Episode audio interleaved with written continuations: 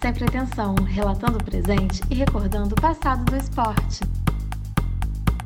Saudações, meu querido ouvinte, minha querida ouvinte, seja lá o que você estiver fazendo, eu te agradeço pela companhia. Um caloroso abraço. Eu sou o Matheus Fomins que você está acompanhando a 11 edição do Sem Pretensão Podcast. Nesse episódio nós vamos falar um pouco sobre a primeira rodada do Brasileirão Série A. O Fla-Flu começou mal o campeonato, jogo adiado por conta da Covid-19, enfim, temos muito assunto sobre o torneio. E nessa segunda-feira tem estreia do Voltaço na Série C. Nossos comentaristas vão dizer a expectativa deles em relação à partida. E por falar nos especialistas da bola, fala pessoal, boa semana pra gente. Fala galera, beleza? Tudo tranquilo comigo aqui? Com vocês, como é que vocês estão? Tudo certinho, cara. Fala aí, fala Hudson, Matheus, Beneditinho, nosso eterno novato.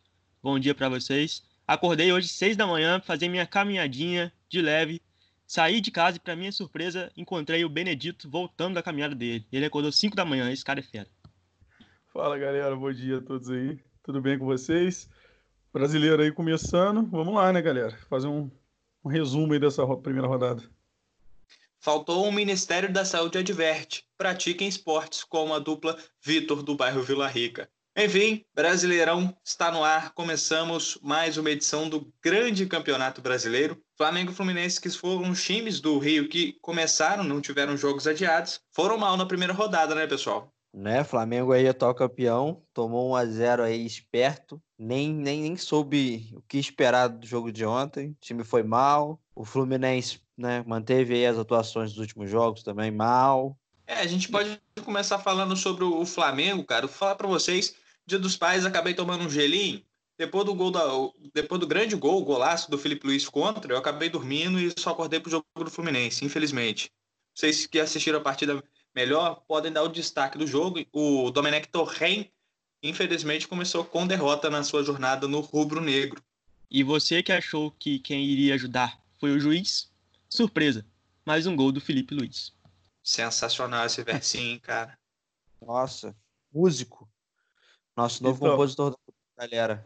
Então, o Domenech, mal, né? Foi mal para mim na estreia dele. Perdido, parecia que não conhecia os jogadores de forma adequada. Fez várias trocas inusitadas, tirando o Everton Ribeiro e Arrascaeta. Terminou o time, o jogo com cinco atacantes e ninguém no meio de campo. Acabou tirando o Gerson também. Felipe Luiz, noite numa tarde feliz, né? Flamengo estreou mal, mas vamos dar mérito ao Jorge Sampaoli aí, que fez várias mudanças táticas durante o jogo. Conseguiu segurar o resultado, apesar do time dele ter iniciado com a péssima saída de bola. Cara, esse, esse, essa partida inicial do Domenech Torren me lembrou os técnicos brasileiros. Porque ele não fez muita alteração no time, até porque ele Olha chegou agora, tudo bem. Não, ele chegou agora, tudo bem, não tem problema. É, ele manteve a base do time, só que quando viu que o time não estava evoluindo, não conseguia desenvolver o jogo, ele tirou os homens de meio campo e botou atacante. Vai ataque, vamos lá, bola na área, vamos tentar fazer gol. E, e o William Arão armando o jogo. E o William Arão armando o jogo. Você vê. E o William Arão acho que não foi mal, cara. Eu não achei ele fez uma má partida, não. O Bruno Henrique voltou para jogar como se fosse um ponta de lance, né? Um 10, para jogar no meio de campo. Por causa que não tinha esses jogadores de armação no final da partida. Cara, é, o jogo do Flamengo foi, foi estranho, né? O Bruno Henrique teve uma bola cara a cara com o gol, driblou o goleiro no, no lançamento ali, com o Gabigol aberto para poder passar, chuta na trave, é, o, o Domi é, erra nas substituições, o Felipe Luiz, num presentaço de aniversário, faz aquele gol, é, aquele gol contra. Então, assim, o time tá. Foi estranho o jogo de ontem, né? O jogo foi estranho pro, pro, pro Flamengo. O Rafinha falou da falta de, de ritmo, né? Depois de um mês parado. Então tem essas questões aí, né? Do, do jogo de ontem que são bem claras para ser lembrados, né? O Matheus, o, o arquivo estava corrompido ontem. Oi? Domenech Torrent, Torrent. O arquivo Nossa. veio corrompido. Ele não pegou na primeira, eu peguei.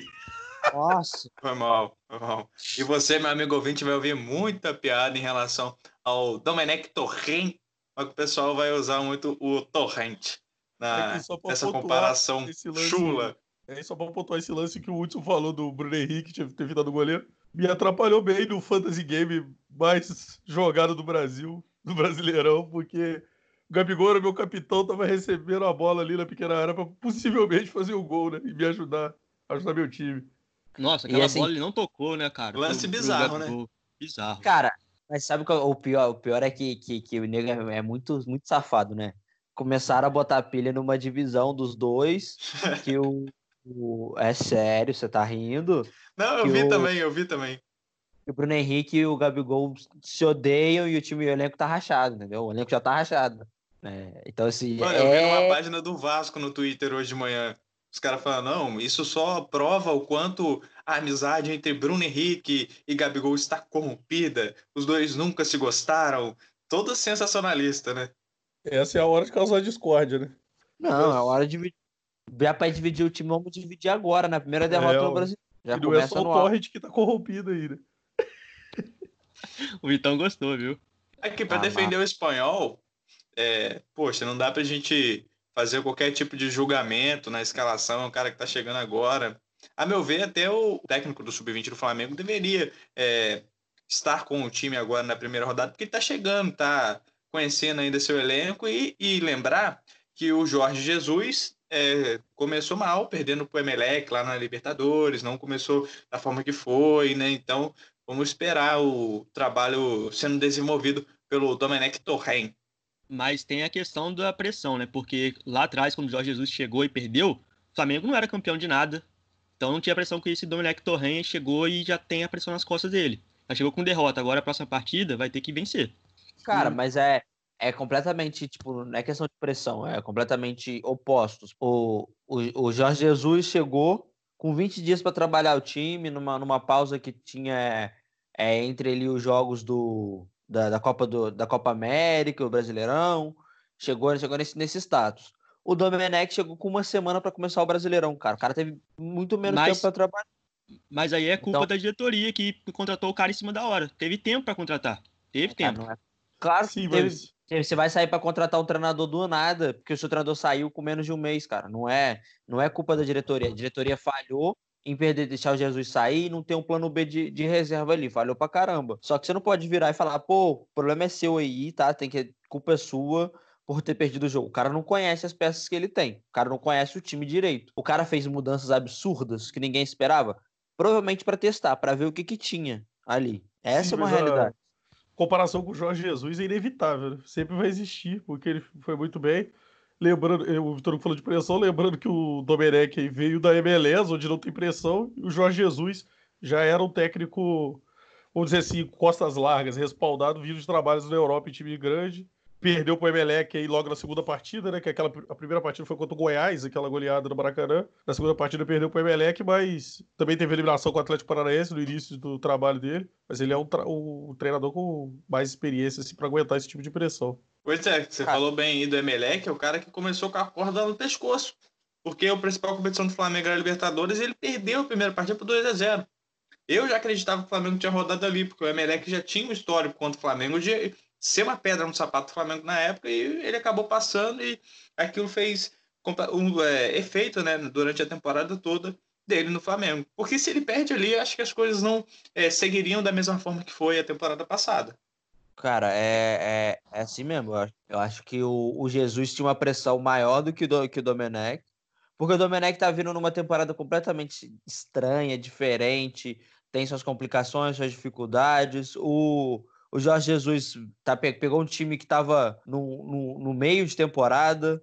Então, assim, é, o, o Domenech vai conhecer suas peças por agora. O Jorge Jesus teve tempo para trabalhar e estudar seus jogadores. Tanto que ele veio, montou um time, aí foi, ganhou um, perdeu outro, aí classificou para Libertadores, aí engrenou. A partir daí, daquele segundo jogo da Libertadores, parece que o time engrenou e foi para frente. Então tem que esperar o Domenech pegar dois, três jogos aí para poder começar a comparar e a ver o que está acontecendo, porque não, senão não, não vale a pena nada, cara. Sim, acredito que os cinco primeiros jogos vai ser importante aí pra gente saber o perfil de trabalho dele. É um jogo posicional, todo mundo sabe, mas como ele vai conseguir implementar esse estilo. Ó, a última pergunta que eu vou deixar para vocês aí. Gostaram da musiquinha do Domenech? Pô, com certeza. Adorei. Dá uma palhinha aí. Domenech, Williarão. O Gabigol e o Domenech. Williarão. Carão também, né? Você devia ser cantor, Hudson. Devia, aham, é. Devia muito. Hudson é Benedito.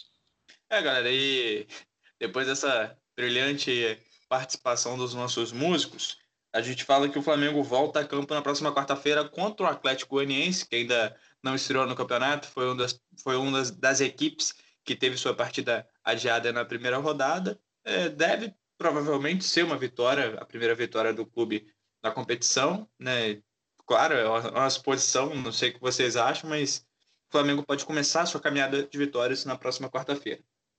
É isso, acho que o próximo jogo do Flamengo pode mudar muita coisa, porque já vão ser duas semanas de trabalho, já vai ser mais tempo. Eu acho que é, só o tempo vai dizer se Domenech Torren é melhor que Jorge Jesus ou pior. É questão de tempo.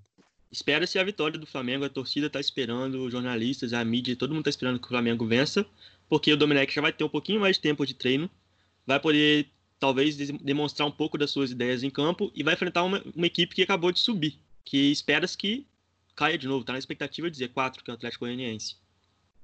Sim, vai ser a primeira partida do Atlético Goianiense, né? Teve jogo adiado na primeira rodada, então a gente não viu ele jogar ainda. Confesso que eu não vi o, antes do Campeonato Goiano ou Copa do Brasil. Eu não vi o Atlético Goianiense jogar esse ano ainda. Vamos esperar aí pra ver como é que é o time, mas é o, é o meu candidato ao Z4, um dos candidatos ao Z4, com certeza. O Flamengo vai ser, é o favorito para esse jogo. Falando do time goiano, o estadual lá não voltou, então o Atlético ainda não tem um ritmo assim de partida, principalmente que a gente já falou que eles não jogaram no Brasileirão. Então, estão parados oficialmente, jogando oficialmente, desde a paralisação de março. Então, vamos ver como é que o Atlético vai se comportar nessa primeira partida de Brasileirão. A gente falou do Jorge Jesus, cara. O Vitor sempre fala que ele foi com Deus. Que bom, um rapaz fiel e também, é, mas isso vai além da religiosidade. O, o companheiro, parceiro dele de trabalho também se chama João de Deus. Ele levou o Gilberto, cara, ele levou o lateral do Fluminense. Quem, quem não levou do Flamengo, cara? Leva os caras do Flamengo. Pra quem vai se envolver com o Fluminense, mano? Levou o melhor lateral do, do time. E ontem fez uma falta danada contra o Grêmio. Cara, você como tricolor, você acha ele bom? Porque assim, eu, não, eu sou vascaíno, mas era o melhor do lá, time. eu detestava ele, velho. Detestava ele. Então, ele é muito bom na frente para jogar ali, é, fazendo uma, uma, dupla com ataque, fazendo uma transição com o meio de campo. Agora marcando, não é tão assim. Mas era o melhor é, lateral que o Fluminense tinha, sem dúvida. É, é, a questão de substituição de peça, né, cara? Porque ele não é bom e era titular, para você ver o nível que tá o Fluminense na lateral direita. E não só o Fluminense, todas as equipes do Brasil praticamente não tem uma unanimidade nessa posição.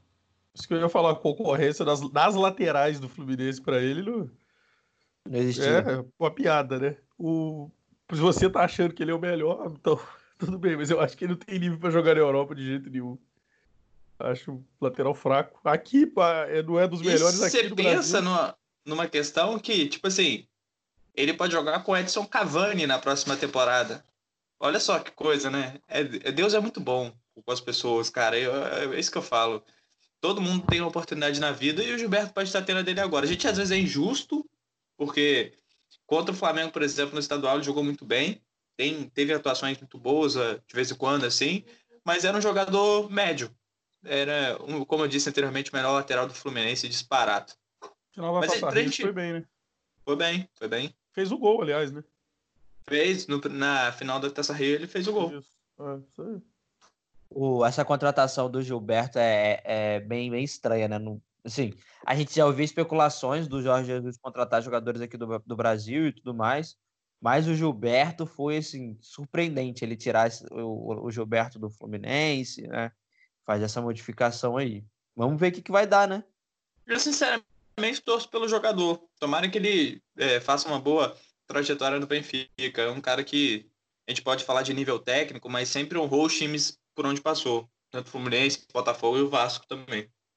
É, Fluminense e Grêmio, né? É, o Fluminense perdeu um jogador pro Benfica e o Grêmio também. Provavelmente a gente aguarda o anúncio do Benfica, deve perder o Cebolinha, né? Craque, o melhor jogador é, que atuava no Brasil, na minha opinião, vai é, se encaminhando para a Europa. É, sim, a gente vai perder um grande grande meio-campo, né, do Grêmio, grande jogador. Vamos ver o que, que vai acontecer, né? É, então tá ainda como especulação, ainda nada certo. Tem o Renato Gaúcho reclamando aí da ligação que o Jorge Jesus fez pro, pro Cebolinha. Tem N, N questões, né? Vamos ver o que que tá para acontecer. Essa, é, essa né? foi a deixa para falar de Grêmio e Fluminense? É, os dois times que perderam grandes jogadores, né? No, pro Benfica. Mas agora falando da partida, cara, ontem era um Fluminense contra ex-jogadores do Fluminense. Por quê? O Grêmio tinha o Thiago Neves, o Grêmio tinha o Luciano, o Grêmio tinha o próprio Renato Gaúcho, técnico, o Grêmio tinha o Diego Souza, o Grêmio tinha o Júlio César, na, o goleiro, todos aí jogadores do Fluminense. Então, se tinha um dia que a lei do ex ia funcionar, não tinha como não ser ontem, isso acabou acontecendo. O Diego Souza marcou o gol da vitória do Grêmio sobre o Fluminense na primeira rodada do Brasileirão. O que vocês acharam da partida? Pô, eu, sinceramente, eu tenho muito, muito medo do, do que pode, do que o futuro esteja reservando para o Fluminense no final do ano. Ou no final do campeonato, né? Que o brasileiro acaba em fevereiro do ano que vem. É, eu acho que assim, eu apostei no nosso Fantasy Game, eu apostei no, no Fluminense, botei o Nenê para jogar, que é um jogador que, que eu acho Coragem. que se enrola no meio campo bem, sempre surpreende, mas não, né, não deu muito bem, não funcionou, perdi ponto, né, mais uma vez, mas eu acho que o, o, o jogo foi, não foi de tudo ruim não, né, o Fluminense e Grêmio tem, tem protagonizado grandes partidas nos campeonatos brasileiros, os grandes jogos, assim, eu acho que de todo não foi ruim, não. O Fluminense foi mal, que era de se esperar, né, que o Fluminense fosse mal, mas de todo não foi o, o pior, a pior partida do time no ano, nesse curto ano, não. É, o Grêmio mostrou que é o Grêmio de sempre, há anos vem, vem mantendo como um dos times favoritos a ganhar títulos no campeonato aí. É, o, pô, eu discordo um pouco de você, cara. O Fluminense jogou nada ontem. É normal. O que o Odair Helma, o trabalho que ele tem feito é brilhante, né? Depois dessa volta é, pós é, pa paralisação por causa da Covid-19, tem um desempenho brilhante à frente do Fluminense. São três empates e três derrotas, nenhum, nenhuma vitória, poucos gols marcados. Se eu não me engano, um ou dois em seis jogos. É a, é a diretoria do Fluminense apostando nesse rapaz. É, na minha opinião, não deveria ter esperado começar o brasileiro para tentar outra pessoa, porque o time do Fluminense, desde a final do Carioca, tem a bola no ataque, está precisando marcar gols. Em vez de jogar para frente, eles acionam o Muriel lá atrás, o goleiro.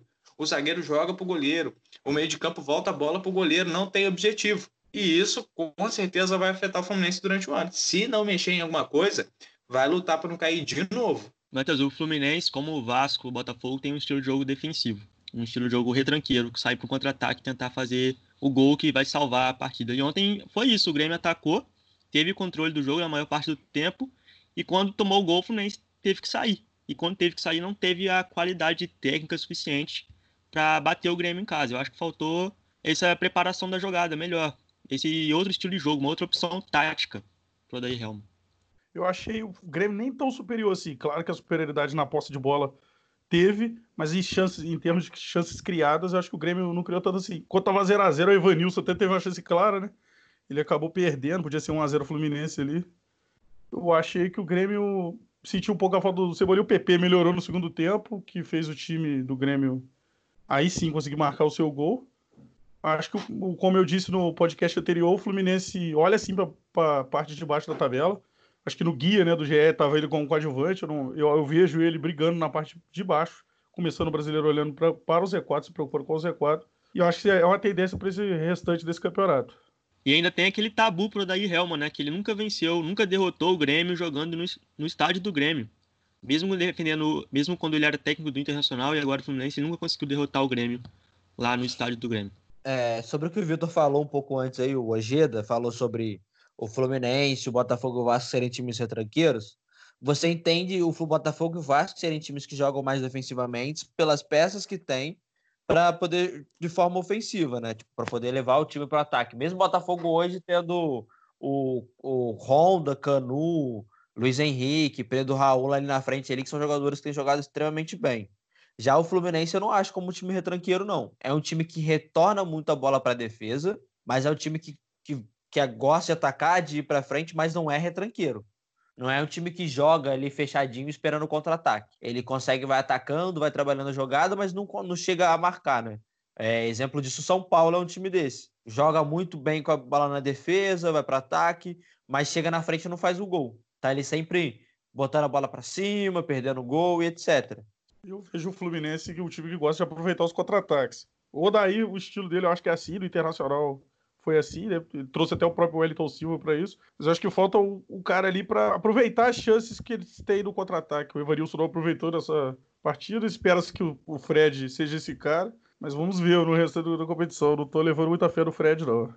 Pois é, para a gente encerrar essa questão Fluminense, eu como torcedor espero que melhore, porque do jeito que tá vai ser muito difícil, mais um ano sofrível no Campeonato Brasileiro, mas o clube já tem uma pedreira na quarta-feira, vai jogar contra o Palmeiras, campeão estadual. É um jogo difícil, mas vamos ver o que pode acontecer, né? Não descarta um resultado positivo, mas vai ser um jogo muito difícil para o tricolor carioca.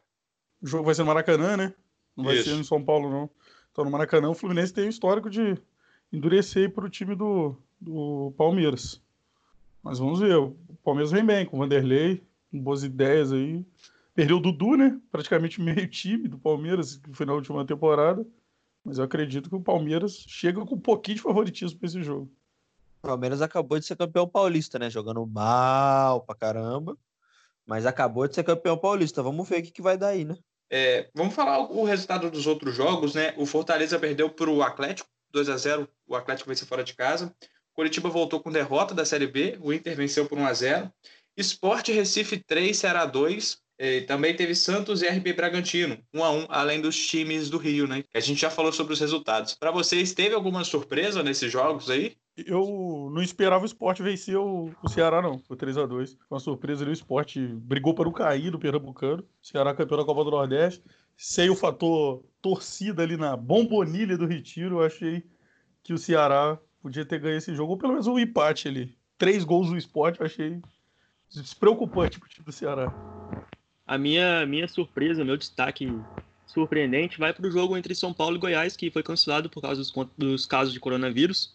Eu acho que é um, uma coisa importante, a gente tem que debater 10 casos no, de coronavírus na equipe do Goiás, o jogo foi cancelado pela CBF. Verdade, rapidinho, só um dado sobre essa partida. É, horas antes do jogo, o clube goiano foi informado de que não poderia contar com 10 atletas, sendo que oito eram titulares, para enfrentar o São Paulo lá em Goiânia. Todos testaram positivo para a Covid-19 em teste realizado na sexta-feira. Isso possibilitou que o Goiás entrasse com o pedido no STJD e a partida será remarcada. É, que bom né, que o Goiás conseguiu isso, porque é, a equipe já tinha convocado juniores para poder jogar a partida, algo assim um pouco inimaginável, né? Pessoas que não estavam inscritos no jogo para tentar jogar de igual para igual com o São Paulo, que o São Paulo não iria jogar desfalcado. É, eu acho que, que é importante né, lembrar desse jogo, porque o, o Brasil, todos os brasileiros foram os campeonatos nacionais, né, os campeonatos é, estaduais, o campeonato nacional, foi tão apressado para voltar que a gente tem visto isso não só não é a primeira vez é, sete jogadores aí é, testados com, com, com o Covid-19, né, cara? Eu acho que, assim, é, a galera não tá entendendo ainda que isso é uma parada complicada e o jogador, e assim, o posicionamento do, do, do Rafael Moura foi importante, né? Ele lembrou que os jogadores é, jogadores estão fazendo é, aquele trajeto CT casa casa CT, que os jogadores estão se preocupando e, e, lembrou também a falha também, né? A diferença entre os clubes, né? porque o, o próprio Goiás ele teve algumas dificuldades na questão dos exames, porque ele tinha um exame para fazer durante a semana que o resultado sairia na sexta, ele não pôde fazer esse exame, né? Aí eles tiveram que fazer um exame na sexta-feira, o exame era na, acho que na quarta, para o resultado sair na sexta, eles fizeram o exame na sexta, o resultado só saiu na manhã do domingo. Então, assim, eles tiveram vários problemas, né? Em relacionados a, a isso. Então, é, é algo que é, que é complicado pensar né, na situação. Bom, lembrar as pessoas né, que os jogadores também são seres humanos. Né? Às vezes as pessoas confundem e não conseguem entender isso. Acha que a pessoa deve jogar, que os, que os campeonatos devem voltar mais rápido. O Goiano, por exemplo, nem retornou. O Carioca, aqui o nosso, voltou cedo demais. Terminou bem antes do que os outros terminaram. Lembrar que eles também são seres humanos e, e têm vida pessoal, né? Convivem com outras pessoas em casa, tem família é um risco que todos os jogadores é, estão podem correr, né? Não é? Todo mundo, não, ninguém está imune ao coronavírus. É, a gente lembra que, infelizmente, o Brasil chegou à marca de 100 mil mortos por causa dessa doença no final de semana. A gente acha que tudo voltou ao normal, mas as coisas ainda estão muito graves no nosso país, muito graves mesmo, é, principalmente no interior. É uma doença que está chegando nas cidades pequenas e Infelizmente, jogadores de futebol, como o Vitor disse, não estão imunes. Isso pode acontecer com qualquer clube. É, cara, assim, eu concordo com, com o que você está falando aí. Né? É, os clubes não estão imunes, mas a gente tem que lembrar também a diferença, né? De investimento, de estrutura dos clubes, né? O Flamengo foi o primeiro a voltar com uma estrutura absurda, com tudo, com todo, todo o, o, o, a proteção dos jogadores e tudo mais, e teve uma série de infectados logo após essa volta, perdeu um dos massagistas que teve nos títulos, no título da, da, Libertadores de 81, no título da Libertadores do ano passado. Então, assim, é, o Flamengo já passou por isso, mesmo com toda a estrutura que tem. Agora o Goiás tem uma estrutura menor, tá passando por isso também. E isso é uma, é uma parada que agrava muito a situação, né? A gente parar para olhar e ver que. E, e, e, ver qual vai ser a posição da CBF, dos outros clubes também, é, enquanto é isso, né? Porque alguns jogadores acham que perderam a viagem, foram viajar até o lugar do jogo, perderam a viagem. Outros estão defendendo o próprio clube, se defendendo também. Então, assim, tem N fatores aí, né? Que a gente precisa analisar nessa situação. É isso. Como eu disse, é, é um campeonato diferente, é um ano diferente que os clubes acabam tendo que conviver com o coronavírus, partidas sem torcedores, enfim, mas que a gente torce para que esse, esse assunto não se repita. Logicamente existe essa possibilidade, mas torcemos por um campeonato onde os jogadores ter, possam ter mais segurança e menos casos confirmados de coronavírus. Não só no futebol, mas o país inteiro. Brasileirão rolando. E a gente tem que falar dos palpites, né, cara? Quem será o campeão? Quem vai cair? quem vai para Libertadores e quem tem a proeza de começar esse desafio será o Hudson Ferreira. Cara, é. Sem muito acho... rodeio, sem muito rodeio. É campeão, os seis primeiros e os quatro que vai cair. Tá bom. Que vão cair, desculpa.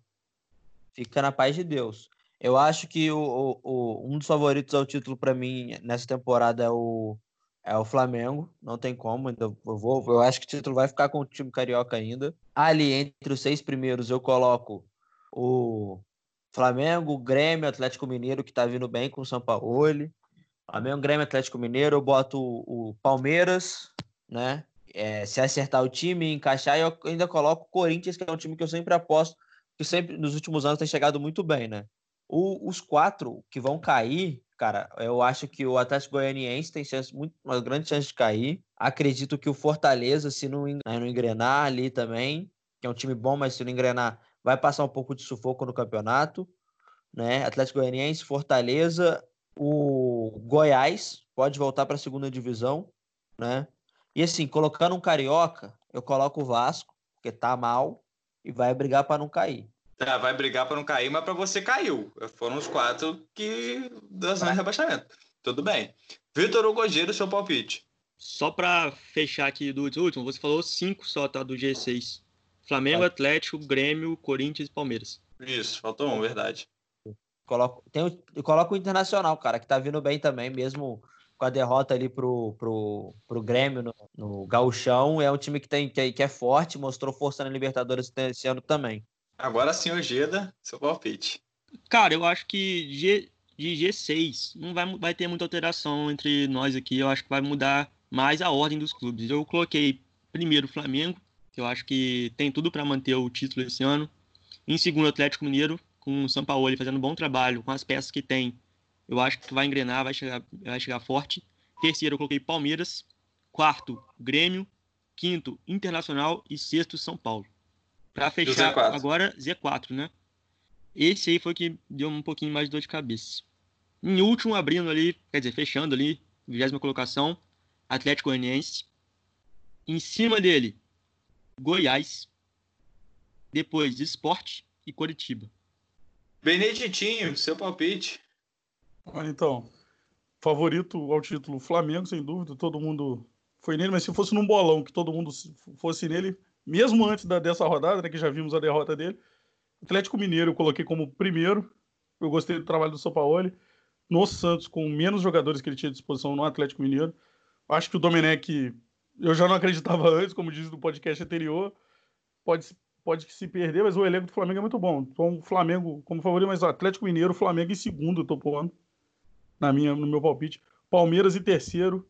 Grêmio em quarto. Internacional e São Paulo fechando o G6 aí na briga embaixo, na briga embaixo não, no rebaixamento dos quatro últimos, Sport Recife como lanterna, é, Coritiba como vice-lanterna e os dois de Goiânia fechando a sua zona de rebaixamento Atlético e Goiás.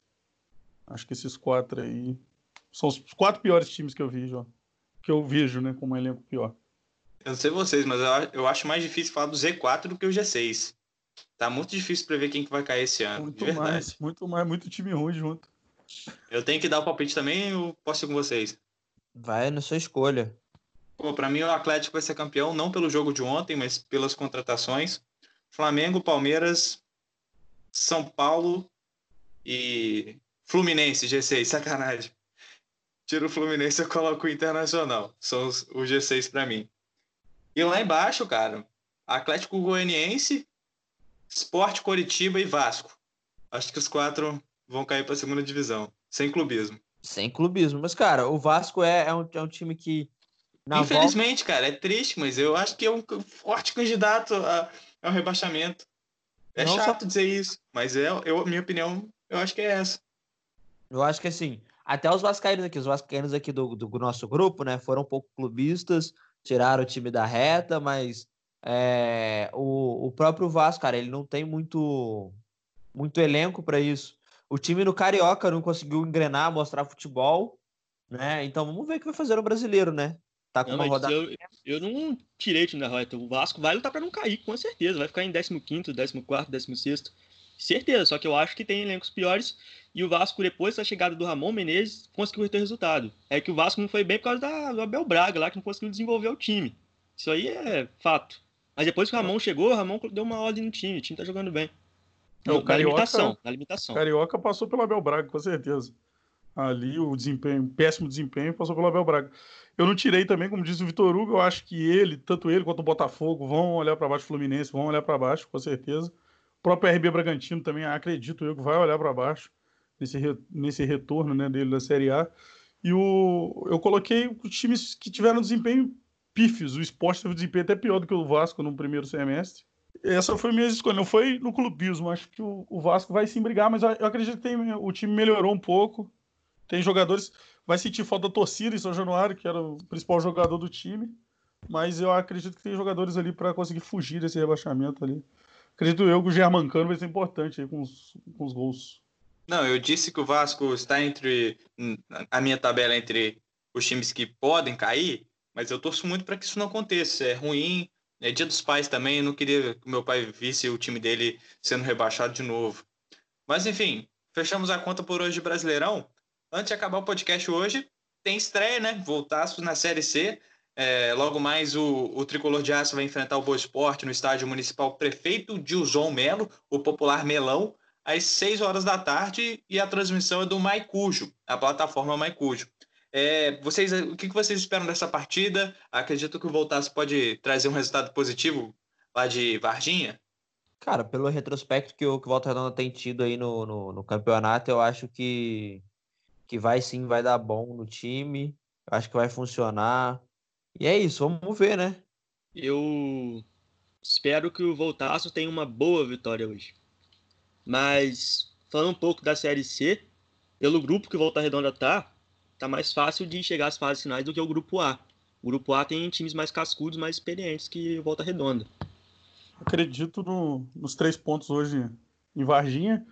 É, Volta Redonda tem um time melhor, ao meu ver. Olhando aí também os desempenhos do Boa Esporte no, nos campeonatos que ele disputou regional dele, né?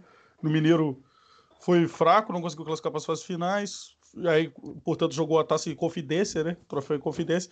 Perdeu na semifinal no, Uberlândia, no Troféu Confidência. Troféu Confidência que nem terminou, né?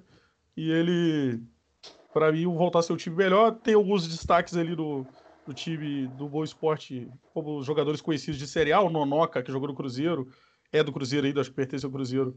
É um destaque ali jogando importante no meio de campo. E o Renan Rocha, goleiro, jogou no ex-Atlético Paranaense, um conhecido aí do público de primeira divisão. Né? Pois é, a gente então espera né, uma vitória. O, Boa também não teve uma participação ruim, foi regular, como o Vitor disse no Mineiro. É, perdeu o Berlândia agora no Troféu Confidência, nos pênaltis. O Berlândia que foi declarado, né? O Cruzeiro pediu para o Berlândia ser o campeão, o Cruzeiro ia fazer a final com o Berlândia. Então a gente espera uma partida equilibrada, mas que o Voltaço possa iniciar mais uma edição da Série C com o pé direito. Ah, também aproveitar essa oportunidade, a gente fez um material lá no blog falando das estreias do Voltaço desde 2017. Se você não se lembra, se você esteve lá, clique lá no nosso blog, é, veja essa notícia, veja essa informação para você fazer também esse exercício de relembrar as estreias do Voltaço desde 2017 na Série C. Galera, valeu, acho que por hoje é só. A gente volta ao longo da semana com mais podcasts, mais informação para você. Obrigado pela parceria novamente de vocês. Valeu, galera, valeu, é nós. Valeu, Hudson, valeu, Beneditinho, nosso novato, Matheus Krovowski. Até a próxima. Valeu, galera. Até a próxima e um grande abraço. É isso aí, pessoal. E acompanhe sempre uh, o blog Sem Pretensão, sempre com notícias, informações, atualizações sobre o seu time, sobre o Voltaço, o Vasco, Botafogo, Fluminense, Flamengo. Você sabe tudo lá, sem pretensão. E também o Instagram, blog.sempretensão. Acompanhe o nosso trabalho sempre. Forte abraço e tenha uma excelente semana.